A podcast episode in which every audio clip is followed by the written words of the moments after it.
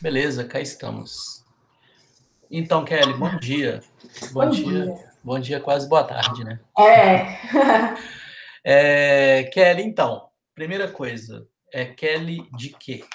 Qual Kelly Cristina Santos. Kelly, Kelly Cristina Santos. Isso. Cristina Santos.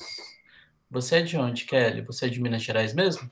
Eu sou de Minas Gerais, eu nasci em Diamantina, mas Diamantina. atualmente, isso. Diamantina. Moro em BH. Uhum. Uhum. E atualmente eu moro em Contagem. Diamantina, terra Sim. de terra de JK, certo? Certo, certíssimo. É verdade que ele é de, de Diamantina mesmo ou só história é furada? Não, ele é, ele é de Diamantina mesmo. A casa dele, inclusive, hoje é um museu, né? Sim, sim. É, tá correndo até o risco de fechar, né? Por falta de verba, mas. Nossa, que triste. É, ele nasceu em Diamantina, morou lá e a casa dele é intacta lá, com objetos dele e tudo mais. Uhum. Ele é de lá mesmo. Ah, que legal. Kelly Cristina é. Santos, de Diamantina. Kelly, vamos lá. É, eu dei uma lida sobre o seu perfil, é, um pouco do seu trabalho. Uhum. Um, você é jornalista, certo? Certo. Sou jornalista e publicitária, formada pelo Centro Universitário Newton. É, formei há três anos, 2017 que eu formei, uhum. né? E hoje eu desenvolvo um trabalho independente, sabe? Assim, ainda não Pode falar. Não, desculpa, é, eu falei que estava ouvindo bem. É, hoje eu desenvolvo um trabalho de forma independente, né? Uhum. É, o mercado está muito ruim, né? Não só para o jornalismo, mas para todas as áreas, né? Todas as profissões estão nessa, sim. Sim. E o trabalho independente foi uma forma que eu exerci, que eu encontrei de exercer minha profissão, né? Pegar uma experiência ali também. Então a gente uhum. precisa meio que meter as caras mesmo e não ficar dependendo só de uma empresa para a gente desenvolver um trabalho e colocar em prática tudo que a gente aprendeu, sabe? Entendi. Jornalista independente. Sim. É... Você falou que é publicitária também. Assim, Sim. Uh, o seu trabalho de jornalismo. Uh como é que você vê assim a, a, a, se você puder, eu sei que é que é muito amplo, né, o termo jornalismo independente. Sim. Mas quais são os desafios que você encontra, enxerga e entende sobre ser uma jornalista independente? Os desafios são imensos, né? A maior uhum. dificuldade hoje em dia é a questão da segurança. Segurança. Hoje, é, a segurança é, é a que pesa.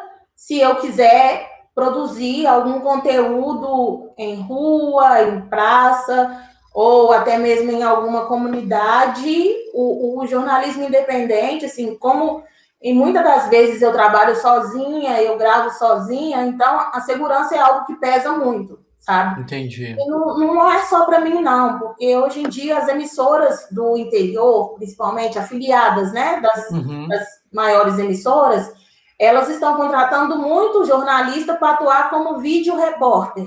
Ou seja, ah, é o jornalista que produz a pauta, é o jornalista que escreve o texto, é o jornalista que entra em contato com as fontes e com os personagens, é o jornalista que grava as imagens, é o jornalista que grava a passagem, é o jornalista que constrói toda a reportagem, é, edita ela e, no fim das contas, entrega ela assim, ó, prontinha para a emissora, sabe? Nossa, você pega de ponta a ponta, então.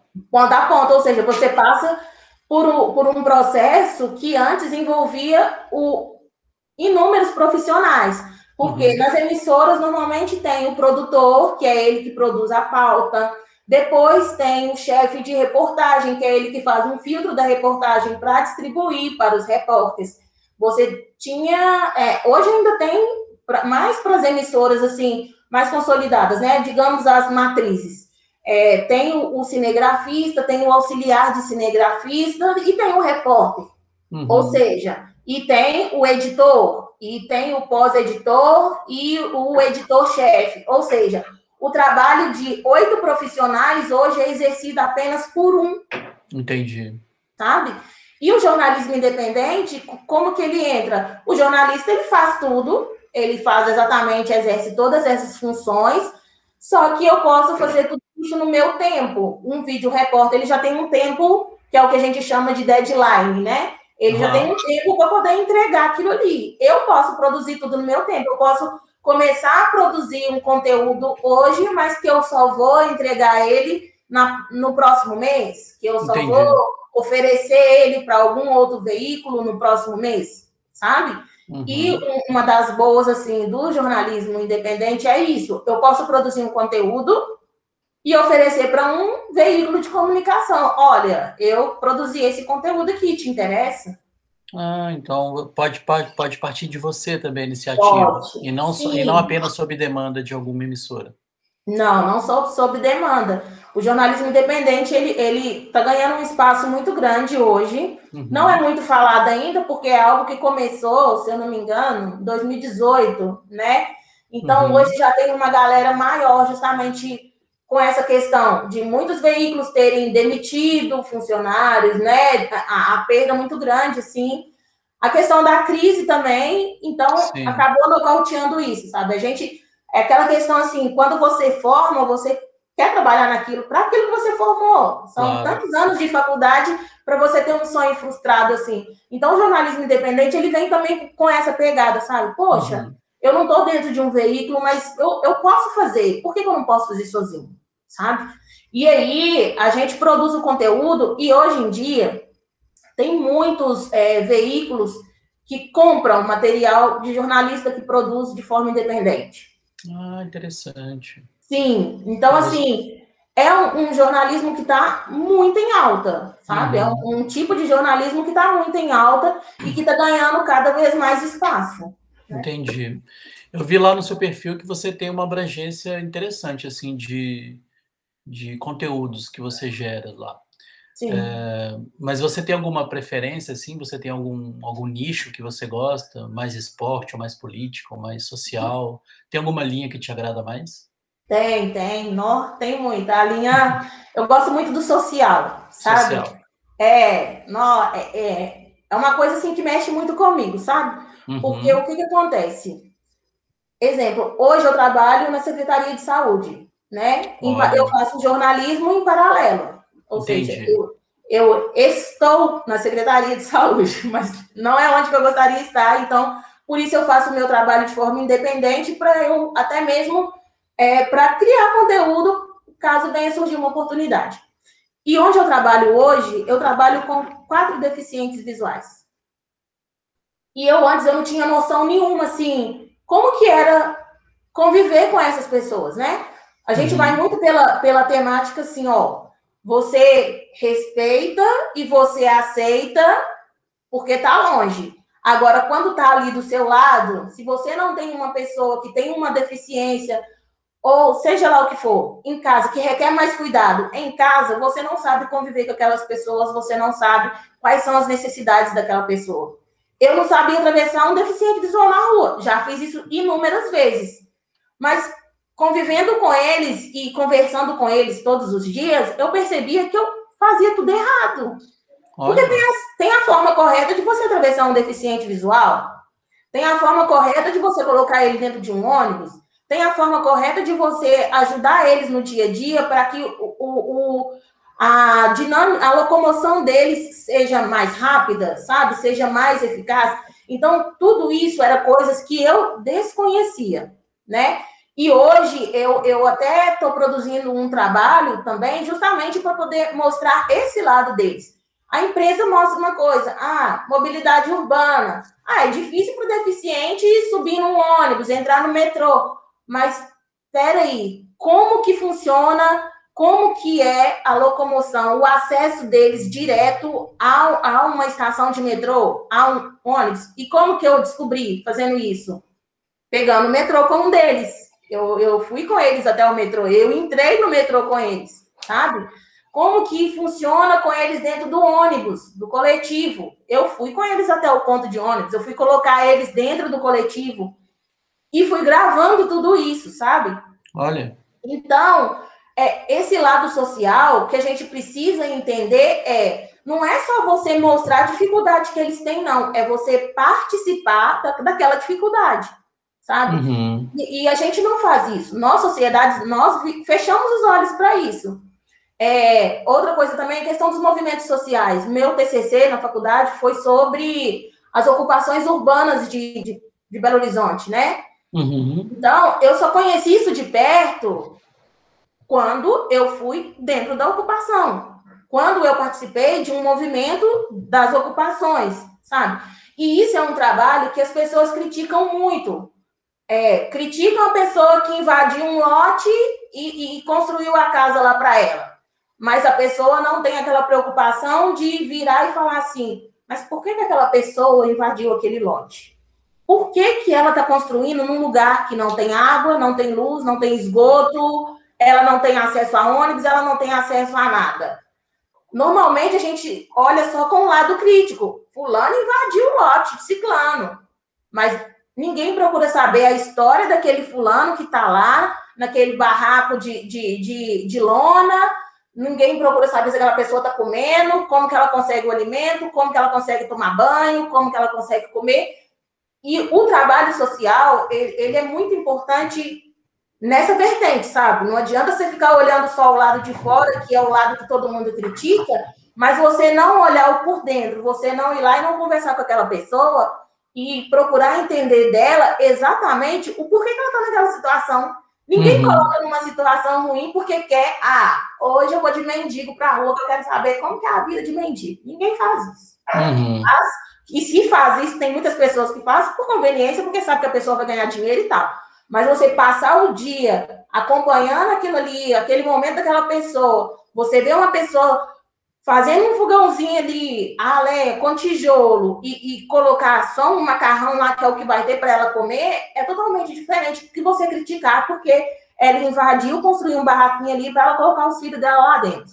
Sabe? Entendi. Então, eu gosto muito dessa área social justamente por isso, para poder tentar mostrar para as pessoas que é, além daquela, daquela situação ali, que é a situação da crítica, existe uma história que precisa ser mostrada e que precisa ser contada, para que as pessoas despertem um olhar além do olhar crítico, sabe? Entendi. E você acredita, é, deu para reparar que você tem uma, uma, uma preocupação de empatia né, e envolvimento. Sim. Você acredita que o jornalismo é uma ferramenta que amplifica isso ou você acha que o jornalismo ainda precisa amadurecer essa amplificação? Eu, eu emendo a pergunta com uma provocação. Acho que você deve conhecer essa expressão que eu não sei se foi um jornalista que disse, mas é, é, é algo assim. É, jornalismo, o, o, o jornal existe para contar a verdade. Qualquer coisa diferente disso é publicidade. Publicidade. Como é que você vê isso? Como é, como é que é a sua, a sua, a seu olhar sobre isso? Ô, ô Júlio, é, eu falo que uma coisa muito interessante por eu ter essas duas formações uhum. é porque elas me deram uma base realmente é, é muito boa para isso, sabe? De uhum. saber uhum. diferenciar. O jornalismo precisa melhorar muito ainda nessa questão, sabe? Uhum. Porque é, quando hoje, assim, o que a gente mais se vê, o que a gente mais vê é, as pessoas comentando. Ah, mas a mídia exagerou nisso. Uhum. Ah, mas teve uma influência muito grande. Ah, mas tá. Ah, mas é aquilo que eu te falei. Cada emissora tem, tem uma, uma forma de trabalhar. E ela mostra aquilo que ela quer mostrar.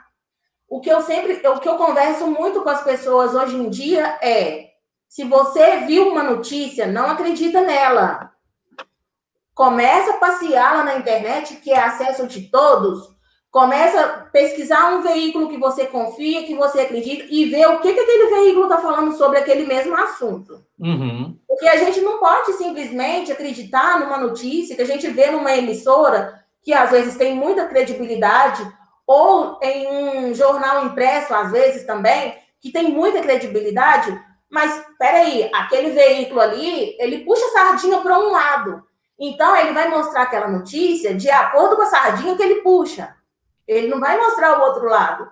Então, é muito importante que as pessoas hoje, por mais que elas vejam uma notícia que seja muito boa e outra que seja muito ruim, As pessoas precisam aprender que, para elas não serem influenciadas e para elas não tomarem, sabe, aquilo para o coração delas, elas precisam começar a passear e, e aprender a buscar informações por ângulos diferentes, tá? Porque o jornalismo hoje, ele é assim, cada veículo vai mostrar aquilo que convém a ele.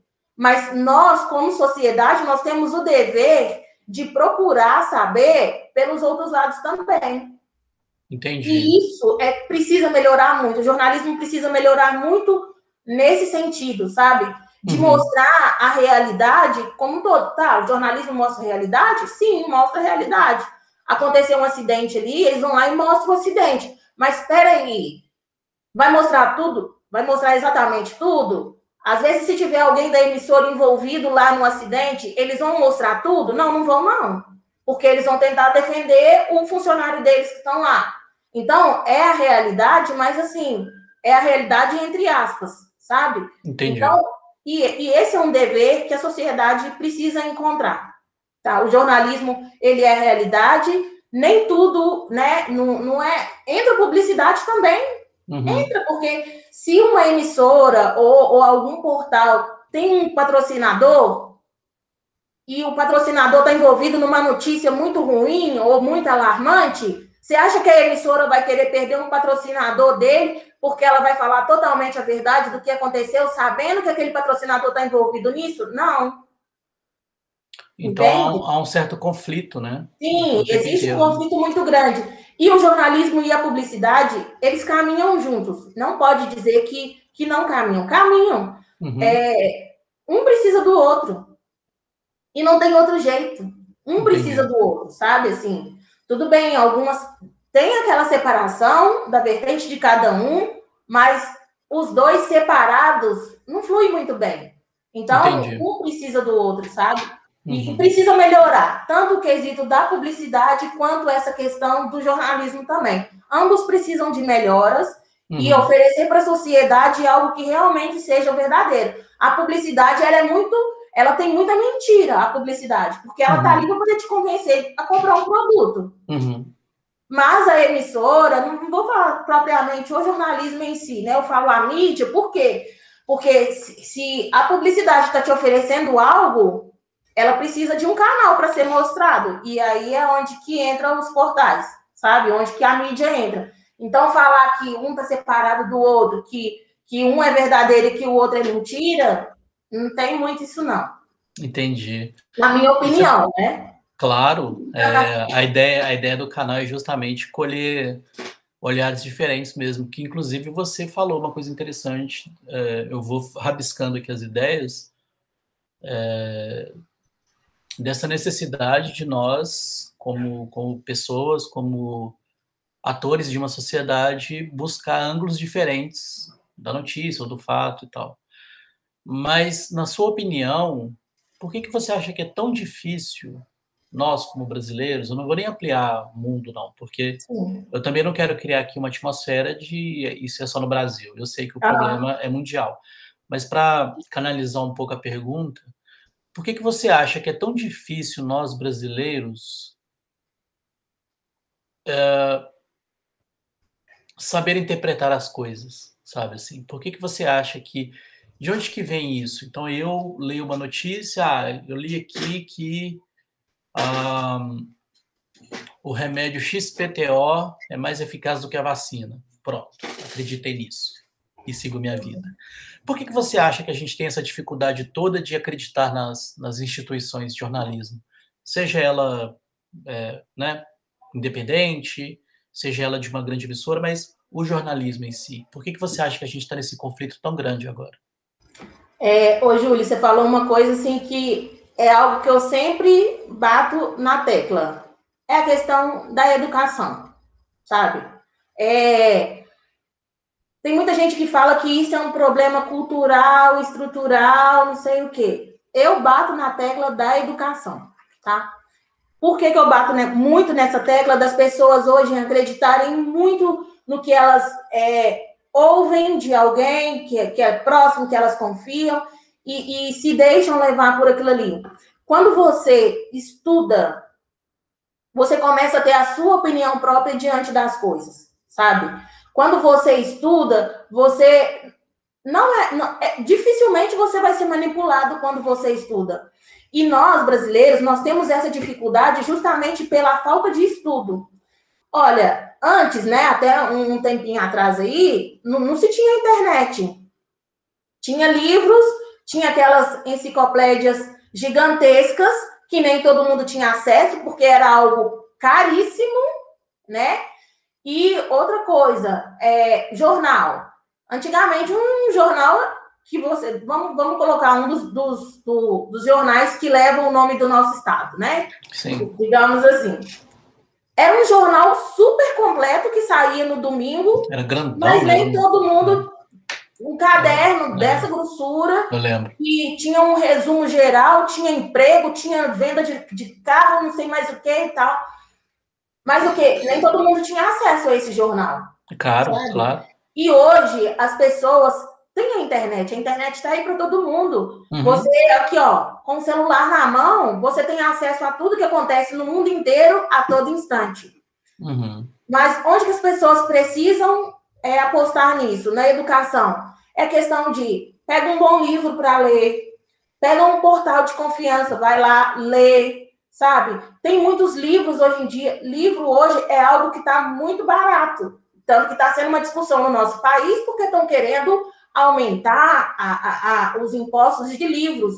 Por que, que eles fazem isso? Justamente por quê? Porque se a pessoa pegar para ler, ela vai compreender que tem muitas coisas que acontecem no mundo que ela precisa entender e que tem influência na nossa sociedade, na nossa criação também. E a nossa dificuldade de entender essas coisas é justamente isso, sabe? Hoje, eu falo assim, um assunto que está muito em alta, que é a questão da política, que é a questão do lado direita e esquerda. Quando alguém vem para conversar comigo, eu, eu, eu já falei que hoje, part... já tem um tempinho, hoje eu falo para todo mundo. A primeira coisa que eu pergunto para a pessoa, você sabe qual que é a diferença da direita e da esquerda? Você sabe o que a direita defende e o que a esquerda defende? E, ô Júlio, é incrível. As pessoas não sabem responder essa pergunta. E aí a pessoa quer tomar, quer tomar base de um assunto, quer defender uma coisa que ela nem tem conhecimento. Essa semana que passou, eu estava conversando com uma amiga e ela falou assim: ai, você não tem medo da volta do comunismo? E eu perguntei para ela: você não tem medo da volta da ditadura? Então, ou seja, ela não sabia o que era o comunismo e ela não sabia o que era uma ditadura. E como que a gente passa a conhecer essas coisas, Júlio? Com a educação. É pegar um livro de história para ler, é pegar um livro do que aconteceu nos tempos passados, no que acontece hoje. Tem muito livro bom, gente, que a pessoa pode ler e dali ela forma a sua própria opinião. Eu bato na tecla da educação justamente por isso. Quando você tem conhecimento, você cria a sua opinião, você consegue ouvir e debater os dois lados, seja de qualquer assunto, política, futebol, é, economia, qualquer coisa. Bato na tecla da educação por isso, porque ela está ao acesso de todo mundo, todo mundo tem acesso a uma internet, todo mundo tem acesso a livro, a revista, e as pessoas têm preguiça, às vezes. Tem pessoas que não têm condições, que são coisas diferentes, mas tem pessoas que, que têm é, preguiça. Então, a educação é o melhor caminho para a gente conseguir entender e debater tudo o que acontece nesse momento. Eu acredito muito nisso. Entendi. Kelly, por que, que a gente não é governada por uma mulher no, no país? Eu falo muito que o patriarcado ele, ele tem que reinar, né? Se, se ele não reinar, não tá bom para ele, não. E, e eu, eu, digo assim, a mulher, ela tem uma força muito grande. A mulher, ela tem um, um, um poder de liderança que é muito forte, sabe? Tanto que eu falo assim, ó, será o homem normalmente, né? Não falo em geral, porque não são todos assim, não são todos que pensam assim. Mas principalmente na questão política, os homens vê muito como só o homem tem condições de tomar uma decisão muito importante para um país, que vai envolver a sociedade e tal. Mas espera aí, uma mulher, ela tem condições de dar conta de uma casa com marido, com filho, lavando roupa, cozinhando, pagando as contas, colocando tudo em ordem. Tá, ah, Kelly, mas é só uma casa. Então vamos pegar um homem, colocar ele, deixar ele uma semana assumindo todas as tarefas de uma casa sem a presença de uma mulher. Vai dar conta? Não é que não vai, mas ele vai precisar aprender e ele vai ter que ter oportunidade para fazer isso. O que uhum. falta hoje em dia também é muito essa questão da oportunidade e também das pessoas procurarem mais um olhar para as mulheres que estão aí na política, para a mulher que está lá no seu bairro, ó, tem aquela ali, ó, ela faz umas ações sociais aqui no bairro que precisa mostrar. É esse lado que eu gosto. Eu gosto de ir lá, de estar tá lá, Mas, de ir lá. É, ah. Desculpe te interromper, é para ir provocando mesmo. Mas você não, você não acha que a política atrapalha? Porque eu, por exemplo, eu sou filho de líder, ex-líder comunitária. Sim. Minha mãe foi líder comunitária muitos anos, então.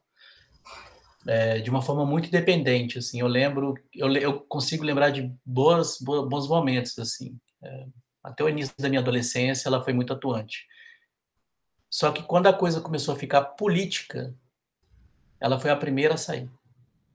Porque enquanto era independente, enquanto era coletivo, enquanto era anarquista, uhum. no, no, no, sentido é, filosófico né, da gestão, é, as coisas funcionavam muito bem, sabe? Eu, eu lembro disso. Quando começou a colocar engrenagens políticas, então, certas pessoas começaram a se candidatar a vereador, outra, outra. A coisa meio que desandou. E essa associação não existe mais. Então, como é que você. Por que, que eu fiz essa provocação? assim? Até onde, até onde o social é social e até onde o social é política, sabe? Como é que você vê isso? Olha, é, eu, eu vou muito por esse lado, assim, o social, ele tá ali, ele tá envolvendo realmente as pessoas que precisam, sabe? Ele tá, o social, ele volta o olhar para aquelas pessoas que realmente estão ali. A política, atualmente, ela não está preocupada com quem está precisando, né? A, a política hoje se tornou algo assim, é fácil ganhar dinheiro. E as pessoas vão muito por esse lado do ganhar dinheiro, do ganhar status, e tá pouco se lixando para a sociedade, sabe? E aí, quando eu falo assim, às vezes que a mulher, ela, por ela ter essa convivência, assim, tá ali em casa, tá cuidando das coisas, ela tem um olhar mais voltado para a sociedade do que propriamente o homem.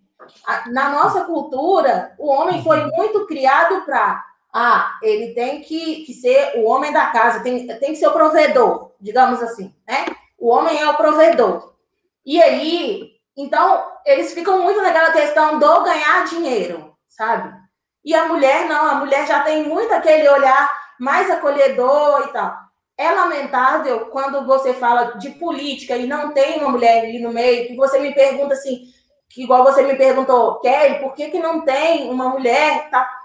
É por isso, porque as pessoas se acostumaram muito com a presença masculina ali, de ser o provedor, de, de, de como se diz, o dinheiro basta. Eu, eu quero, eu tenho que saber pegar o dinheiro e distribuir. X para você, X para você e X para você.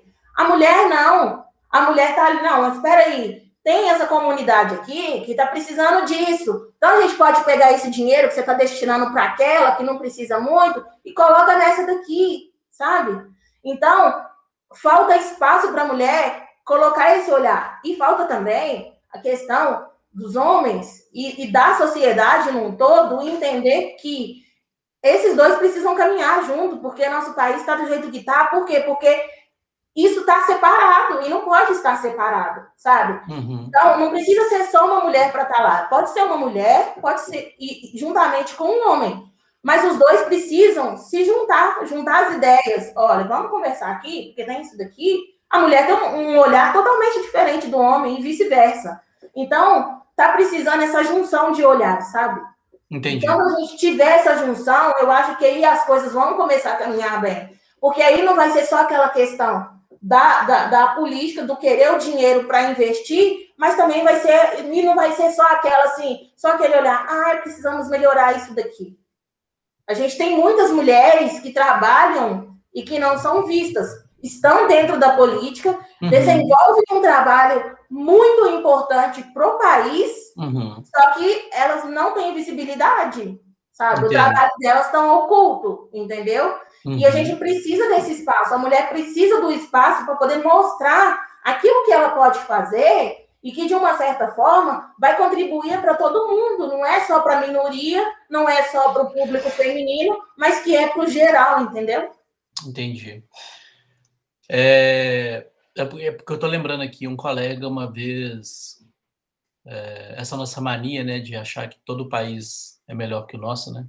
Sim. E aí, numa conversa dessa, ele tá assim, ah, eu queria viver na Nova Zelândia, porque lá tudo funciona tal. Eu falei, interessante, porque lá a presidenta é uma mulher e do Partido Trabalhista, né? Aí ele deu uma congelada, assim, ficou pensando. É. Interessante essas conexões, né? Porque, claro, ela, como você falou, ela não faz nada sozinha. Mas é interessante, né? Assim, Sim. é uma mulher reeleita é, do Partido Trabalhista que coordena um país altamente capitalista, inclusive. Né? Nova, Nova Zelândia é um polo tecnológico e, e tal. É. Tudo bem, é pequeno e tudo. Mas é porque me fez essa, essa, essa lembrança que eu te devolvo uma pergunta provocativa, assim. Você não acha, nesse, nesse ponto de vista de informação, educação, política, social, você não acha que era melhor a gente cortar esse país, não? Se você fosse eleita presidente do Brasil, como que você representa um país em que o sul é extremamente rico e o norte é extremamente pobre. Então, você não acha que seria a hora da gente criar um continente brasileiro, não? seria uma alternativa, né? É. O é, é. que, que, que você acha? Ô, ô, ô, Júlio, essa é uma pergunta bem difícil de ser respondida, sabe? porque eu, eu sempre, no meu trabalho, meu trabalho envolve muito isso, né? A questão da geografia, é, de você avaliar as coisas que acontecem em um determinado estado e como que essa mesma coisa está acontecendo em outros estados, sabe? Em outras regiões. E é muito difícil a gente conseguir associar, é muito difícil a gente conseguir encontrar é, é, uma, uma alternativa, sabe? Para que a gente consiga eu não vou falar igualar, não, porque não é um caminho muito longo a ser percorrido, sabe? Mas eu digo assim, é muito difícil a gente conseguir encontrar um caminho que deixa quase todo mundo assim, sabe? Igual. E, e eu, eu falo assim, essa questão da política mesmo, esse olhar mesmo, gente, é uma influência muito negativa para as coisas que acontecem, para a desigualdade social sabe? E eu, sinceramente, eu acho que isso é uma tarefa tão complicada, porque você fala assim, ó, se você fosse presidente, o que, que você faria? Gente, um presidente chegar a tomar uma decisão que, de uma certa forma, consiga beneficiar todos, sem beneficiar demais uma região e prejudicar demais uma outra, seria necessário, assim, eu falo, ninguém trabalha sozinho, ninguém faz nada sozinho nessa vida. Mas pensa você pegar todos os governadores dessas, né, desses estados e, e conseguir juntar e, e, conseguir fazer com que todo mundo consiga é, destinar um olhar mesmo para que as coisas melhorem, sabe? É muito difícil. Acho que nem havendo uma reforma política, que é o que a gente precisa hoje, é, é, é, um caminho muito longo a ser percorrido, sabe? Uhum. E, e, é, é triste você ver que o Brasil é um país muito rico, uhum. que nós não precisaríamos passar por tudo que a gente passa hoje. Uhum. É, a gente não precisaria importar nada, porque nós somos um país que temos condições de ter tudo que é produzido aqui e o melhor que a gente produz vai para fora, não fica aqui com a gente, uhum. sabe? E, então, assim, é bem complicado ter uma, uma resposta exata para sua é, pergunta, é sabe? É extremamente mas é, mas é uma, é uma reflexão, é um ponto de reflexão, sabe? É, porque eu fico pensando assim, é, como você falou, né? Como que eu tomo uma decisão em um país que todo ano bate recorde de produção de alimentos e todo ano bate recorde de fome? De fome. Então é uma, é, um, é uma é esquizofrênico, né? É, é. é, é muito louco isso, né? Você morar num lugar que sofre de fome e também tem benefícios de riquezas agropecuárias, assim, é, é muito louco. Uh, nosso tempo está acabando, Kelly, mas já, já, já aqui é para colocar pressão mesmo. Eu estou rabiscando, eu tô rabiscando aqui umas coisas aqui, estou notando várias, vários pontos que você trouxe Sim. e do social, né? É, é, é, bem claro assim a sua envergadura e, e o seu uh, o seu interesse pelo social, assim. E dá para ver a sua energia com isso, assim. Você não desanima em momento nenhum, então você vai fazer uma matéria numa ocupação, uma matéria XPTO é, de alguma pauta social, mas parece que você tem algum brilho nos olhos sobre isso, assim. É, você não fica desmotivada? Como é que é, como é que é o seu olhar sobre sobre isso, assim? Não, é às vezes tem uma oscilação, né? né? Eu não sou, eu sou, eu realmente meu, meus olhos brilham até mesmo por conta da minha própria história, né? Em questão de, de tentar despertar o olhar das pessoas para aquilo que está oculto mesmo, né? Fazer um, um resumo rapidinho aqui, só para você entender o porquê que eu vou muito para esse lado. Eu ah, imagino, Desculpe te interromper, mas eu imagino, você nasceu milionária, de uma família muito rica. Oh, quem dera! Olha só, eu nasci em Diamantina, é, mas quando eu estava com um ano de idade, um ano, é, um ano praticamente de idade, uhum. a minha mãe descobriu que meu pai tinha uma outra família, então a minha mãe, lá em Diamantina, o meu pai, ele era garimpeiro.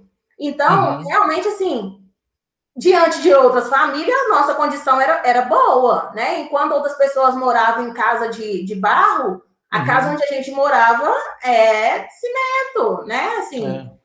Então, em, em comparação, forma, né? Vocês a gente tinha uma estrutura boa. Mas uhum. a minha mãe pegou eu e minha irmã, né? Minha irmã, nossa diferença de idade é de dois anos só. Uhum. Ambas pequenas, e minha mãe veio embora com a gente. Então, assim, a nossa vida começou a ficar difícil a partir dessa decisão dela. Entendi. Né? Então, eu morei seis anos no orfanato, que foi esse período de adaptação da minha mãe aqui, que ela precisava porque veio com a cara e a coragem, duas crianças no colo e uma mala, né?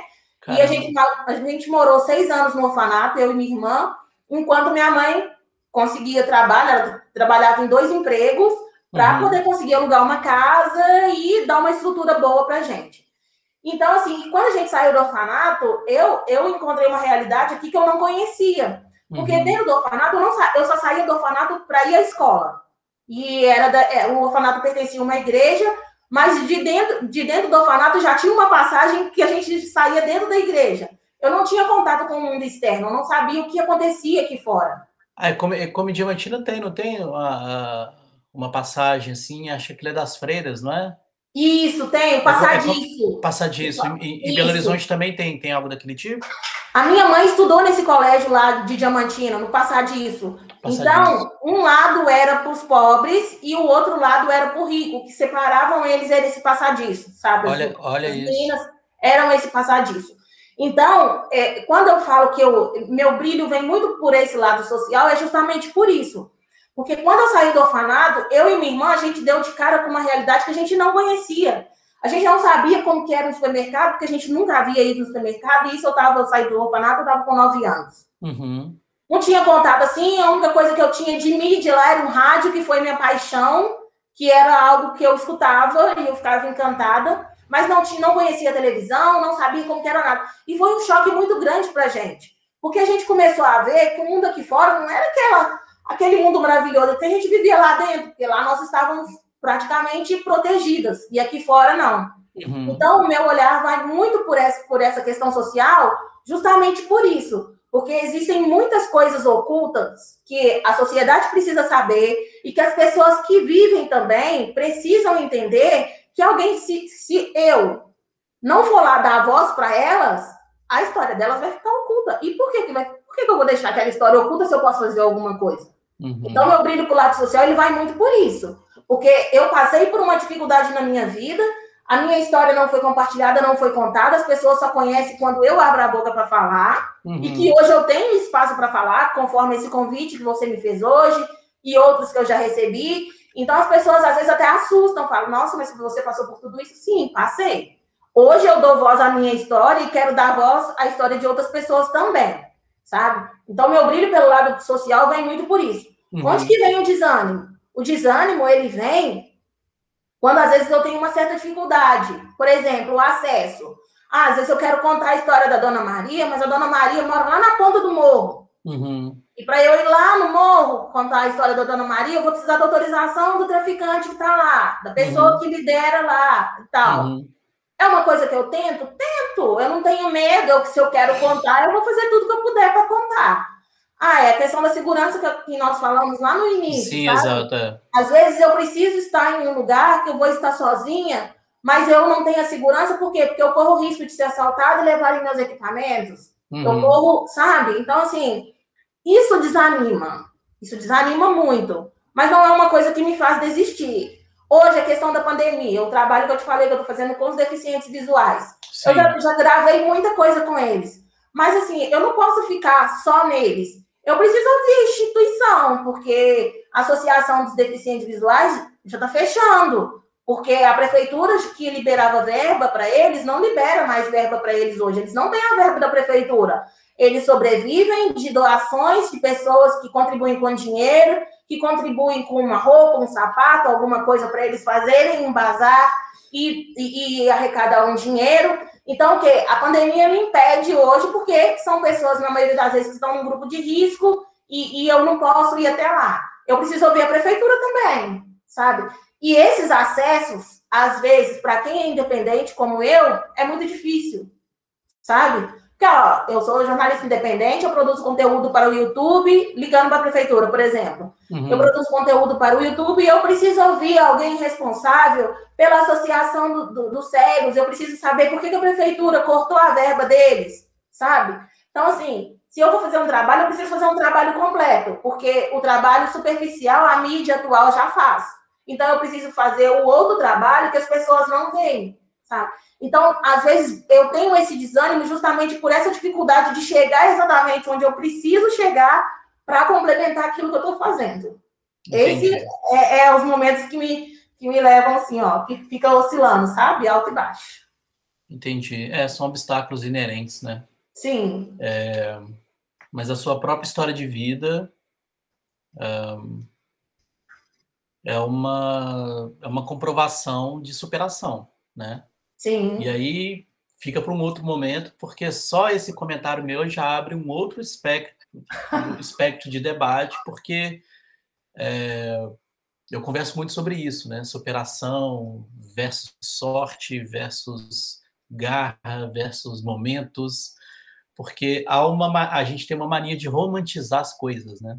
É. é. A gente vê o filme do Will Smith lá, Em Busca da Felicidade. Sim. É, ah, beleza, o cara lutou e conseguiu ser um bilionário do setor de imóveis. Uhum. Né? Ok, mas é, é, essa é uma pontinha do iceberg, né? Aquela é. história de uma pessoa que tal. E a, e a história da Kelly, né? E a história é. de, de, de, tantas pessoas invisíveis. Uma, uma Às das... vezes a história do seu vizinho. Exato. Né? A história Talvez... de um parente seu que você acha que está tudo bem com ele, mas você não sabe o que, que passa de Exato. dentro da porta dele, né? Então, Exato. Então a gente então, precisa despertar esse olhar. É, porque o. O Emicida fala muito isso, né? As pessoas ficam invisíveis, né? Então, em busca da felicidade, ok, é uma história real e aquela pessoa tem todos os méritos, né? Mas será que se ele não tivesse ficado bilionário, viraria uma história?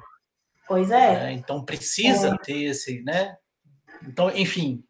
E as outras pessoas, né? O, o Emicida fala muito isso. E o pipoqueiro, e Sim. o engraxate, e o motorista de Sim. ônibus, e o policial, né? E o policial militar que está lá. É. Né? Uh, mas, enfim, não deixa eu me empolgar, não, porque senão eu não vou poder te convidar de novo. Não, Quer pode contar. Sim, sim, a gente vai recortando, fica muito Estou legal. à disposição, eu adorei isso aqui. Eu preciso perguntar a, a, a pergu perguntar a pergunta, né? Falar isso com a jornalista é, é tenso, mas eu preciso, eu preciso perguntar, eu preciso fazer a pergunta é, elementar do canal, que é qual que é o seu elemento raiz, Kelly?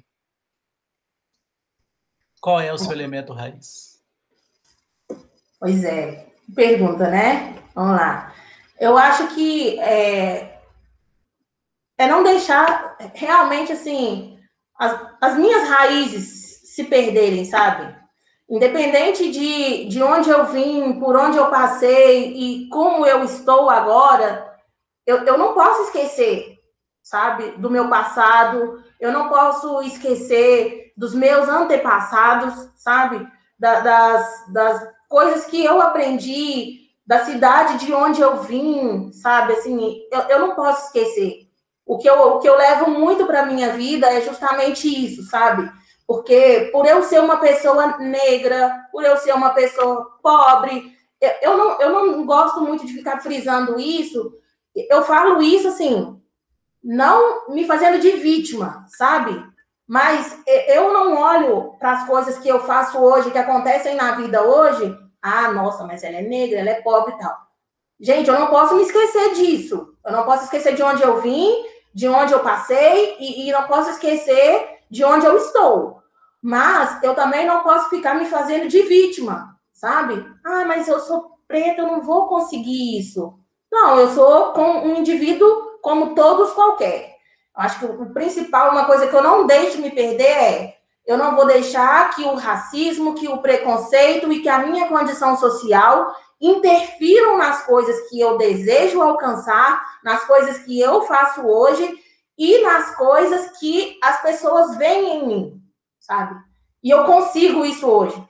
Hoje eu tenho minhas redes sociais, eu tenho poucos seguidores e é uma coisa que eu não me preocupo. As pessoas falam, você tem que conseguir mais seguidores. Não, eu tenho 900 seguidores no meu Instagram, mas são 900 seguidores fiéis.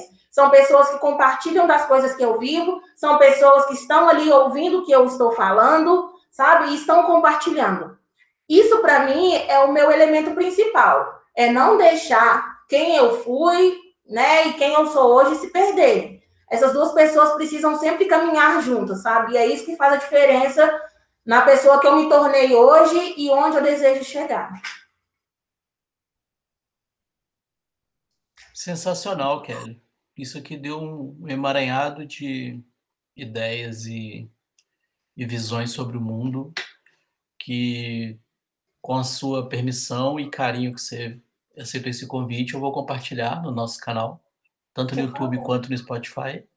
Sim. E, poxa, foi muito bom, muito bom mesmo. O tempo passa rapidão, né? Não, muito rápido. É, mas a gente vai ter mais oportunidades, porque é um projeto experimental e eu, eu tento ir criando ramificações, sabe? Uhum. Então eu conecto o que a Kelly falou com o que outra pessoa falou e vou Sim. tentando criar essas, esses elos. E daqui a algum tempo eu vou querer ver como é que a Kelly vai estar, se a Kelly ainda acha uh, que precisamos de uma mulher na presidência ou se ela mudou de opinião. Sim. sabe, né? Ah, e aí a gente vai vendo também como é que nós estamos, né? Com todas essas nossas visões e opiniões sobre o mundo.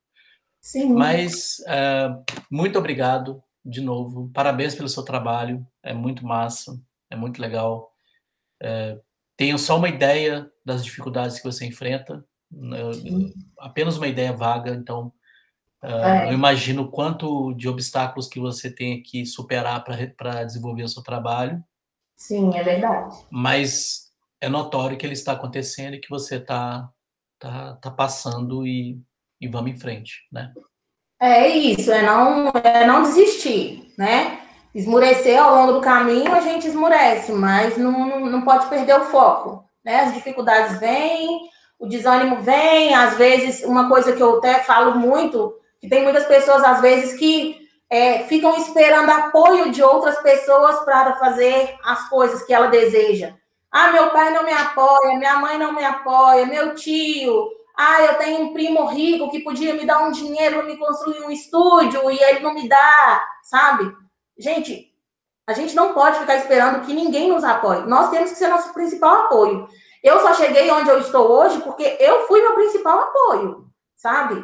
É, é, eu faço as coisas que eu faço hoje com, com, com tudo que eu tenho hoje, mas é porque eu me apoiei e eu fui em busca daquilo. Porque se eu precisasse, se eu é, dependesse de apoio de alguém, eu estaria onde eu estava antes, né? No próximo bate-papo eu falo muito sobre isso, eu posso até falar sobre isso.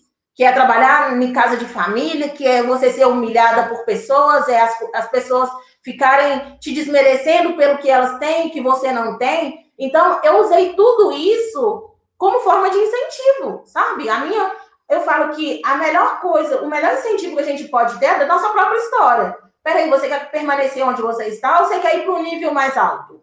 Uhum. Você quer ir para um nível mais alto? Use o que você já tem como escada, como escada para você ir subindo degrauzinho por degrauzinho e chegar onde você quer. É fácil? Não, é mega difícil. Mas se você quer mesmo, é muito mais fácil você surpreender as pessoas quando você chega em algum lugar que ninguém acreditaria que você ia chegar, que era o meu caso, do que você simplesmente ficar esperando apoio ali, e o tempo vai passando e você não chega a lugar nenhum.